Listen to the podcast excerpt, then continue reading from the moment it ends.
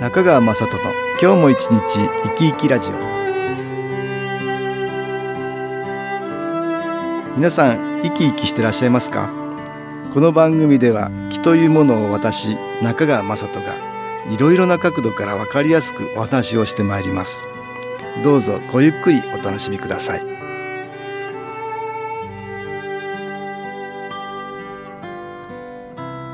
中川雅人の今日も一日生き生きラジオ。この番組は気のある生活あなたの気づきをサポートする株式会社 SAS がお送りします。おはようございます。株式会社 SAS の中川雅人です。寒い日が続いておりますが今年も地球温暖化の影響はあるんでしょうか？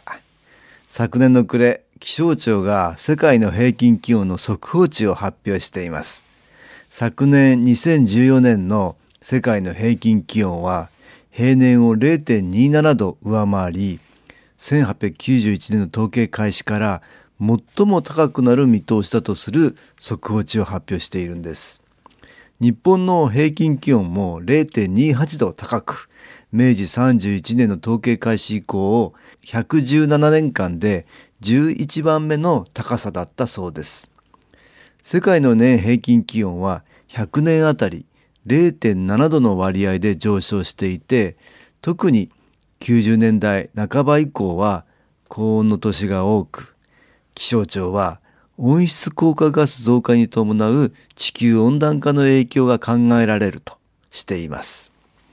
このように私たちの生活によって地球環境がどんどん変化しています。そして集中豪雨などの異常気象によってまた私たち自身の生活も脅かされるという状態が年々深刻さを増しているようです。これは実際の環境問題の話ですが私たちを取り巻いている見えない木というものも環境の中に入れて考えていたのが私の父でした。身の回りの環境の中には気の環境もあって誰もが知らず知らずその影響を受けているということなんです。ですからその気の環境を少しでも良くしたいというふうに考えていたのが父でした。私がやっている気候新気候ですがこの創設者でもある父が自分の言葉で新気候の目的について語っています。今日は新気候の目的についてお話ししましょう。父が新機構を紹介するビデオテープの中に残した言葉がありますので聞いてください。新機構は病気治しが目的ではありません、えー、冷静を高め環境を浄化しそして、えー、全てのものが、えー、いいエネルギーの中で生活できるようにすることが本当の目的なのです。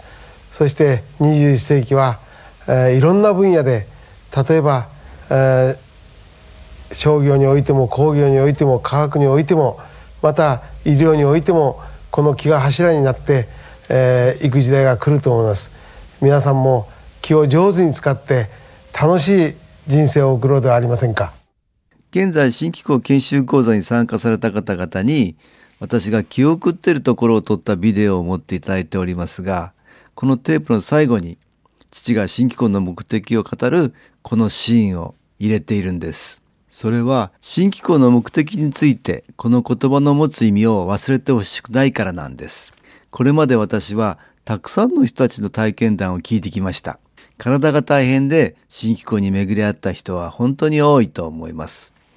最初は病気治しが目的であってもいいんです。しかし父が言ってるのはそれが最終の目的ではないということなんです。つまり病気を治すために一生懸命新機構を取り入れているうちに次第に体の調子が良くなったとしましょう。体が良くなれば新機構は必要がないのかというとそうではないよと言っているわけです。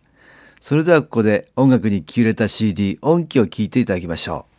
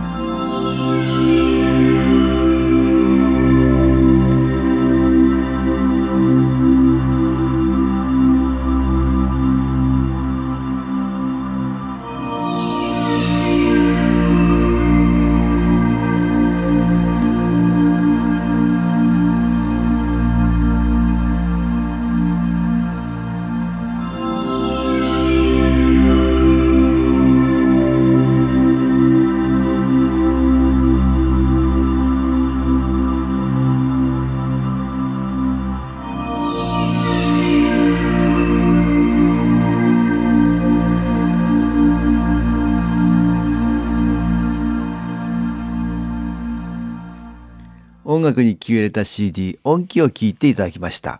新機構の目的についてお話しています。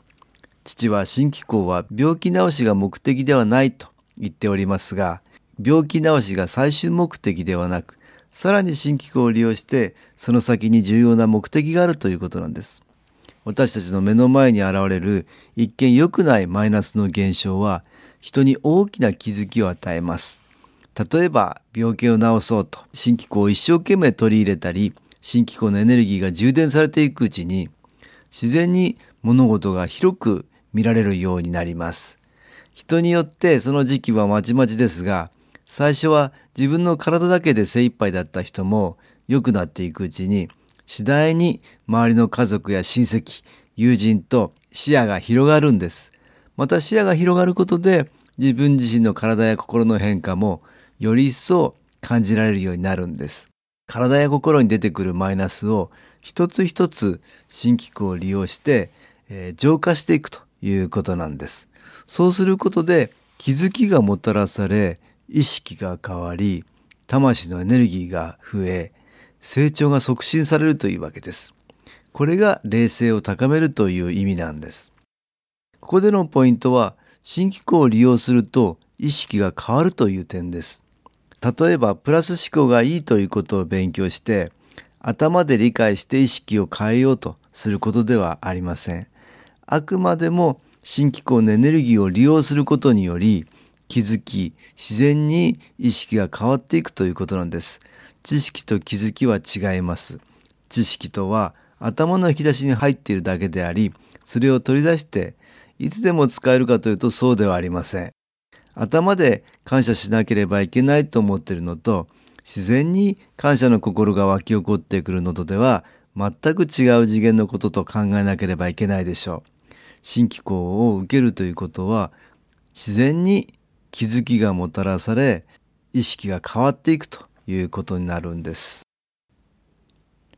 父は環境浄化師と言っていますが環境とは気の環境のことです。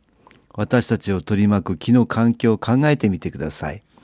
実際の環境問題をはじめ年金問題少子高齢化に経済問題いろいろなことが私たちの周りにはありますから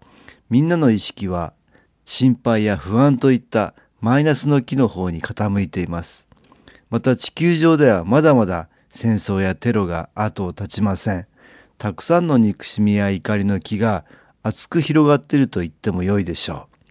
地球の反対側に起こったことも今ではテレビを通して情報とともに気までもが一瞬のうちに伝わってきます。また現在の世の中はプラスのこととマイナスのことによりはっきりと分かれつつあります。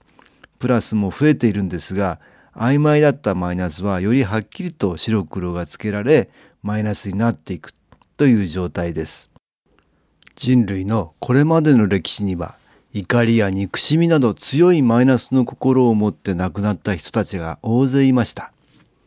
そのような光を失ってしまった魂たちがマイナスの気となって今生きている人のマイナスの心に同調して次から次へとのしかかるんです。そしてその影響を強く受けてしまうために人々の意識や体の状態がマイナス方向に傾いてしまうことが多くなるんです。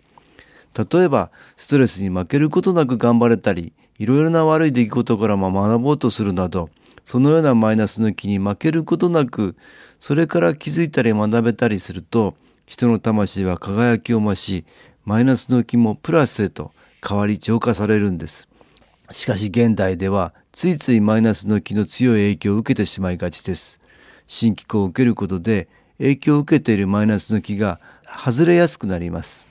新機構を利用して魂にエネルギーを十分取り入れ一人一人が身の回りのマイナスの気をプラスに変えられれば少しずつ地球の気の環境が浄化されていくということになるんです。そして皆がそれを実践できれば本当に良いエネルギーの中で全ての人々が幸せに暮らせるということにつながるわけです。商業や工業というように分野は違ってもそれを担っているのは人です。つまり人の意識が介在するということであり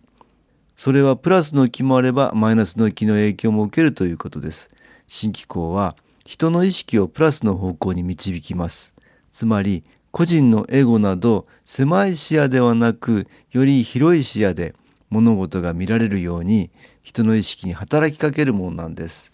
地球も進化していますですから商業や工業いろいろな分野においてこれからの地球に求められるつまり時代の要求に合ったものを引き出すことが必要ですがその可能性が新機構を受けることで促進されるっていうことなんです。もしかしたら腰が痛くて新機構を始めた企業の一研究者が新機構を受けるうちにこれからの地球に欠かせない重要な発明をしてノーベル賞に輝くということがあるかもしれません。さらには農業に従事している人が新規を受けながら良い作物を作ることでそれが多くの人の癒しにつながるかもしれません。父が残した言葉にもあるように私はいろいろな分野の人に新機構を利用していただきたいと思っています。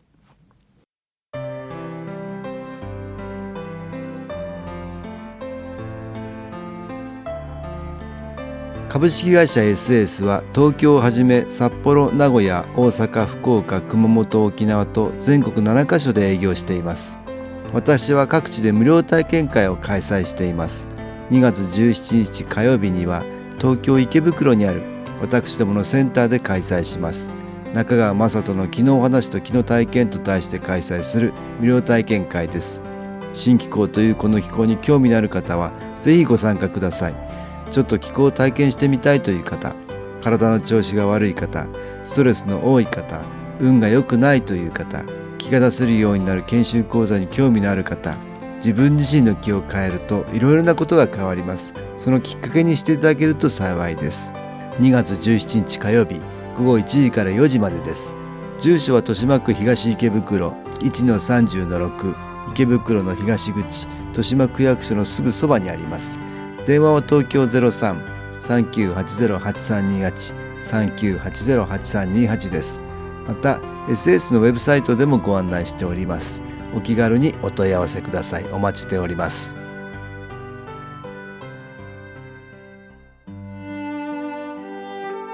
いかがでしたでしょうか？